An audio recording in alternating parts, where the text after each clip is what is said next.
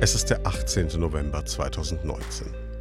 Jenny aus Bad Königshofen ist zusammen mit ihrem Mann und dem kleinen 18 Monate alten Noah auf dem Weg zurück nach Hause.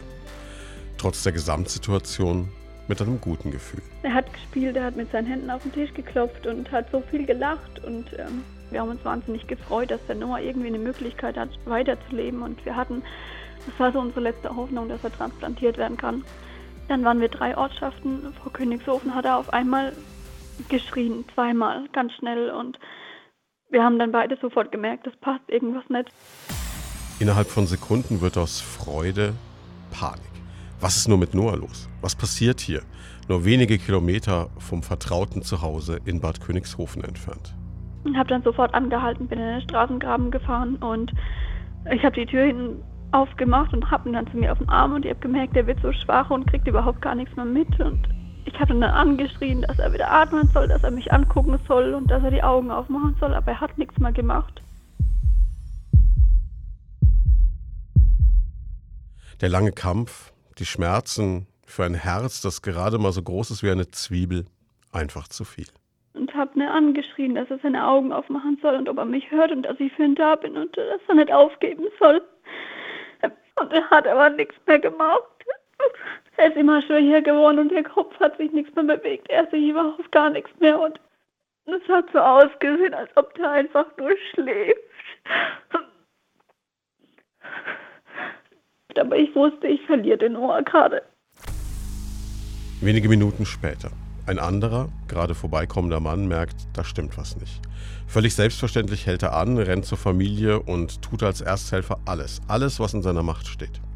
Sogar dann, als er merkt, der kleine herzkranke Noah hat diesen Kampf verloren. Und irgendwann hat er auch gesagt, er spürt nichts mehr.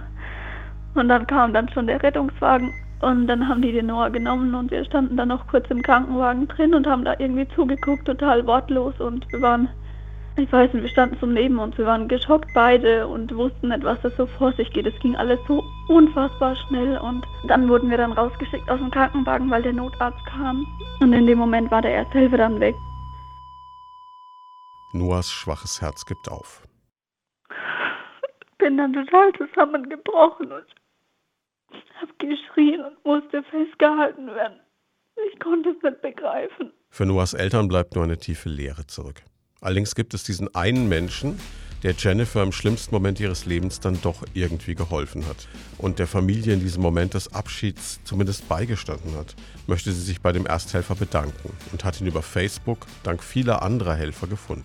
Aber es war so ein wahnsinniges, komisches Gefühl, irgendwie ihn dann wieder zu hören. Und ich wusste nicht, ob ich das kann. Ich wusste nicht, ob ich mit ihm darüber reden konnte. Und deswegen habe ich gedacht, ich schreibe ihm über WhatsApp und er hat immer geschrieben, gelöscht, geschrieben, gelöscht. Er hat auch gefragt ob er hätte irgendwas anders machen können. Ging ja so schnell, er hätte gar nicht anders handeln können. Er war einfach für uns da.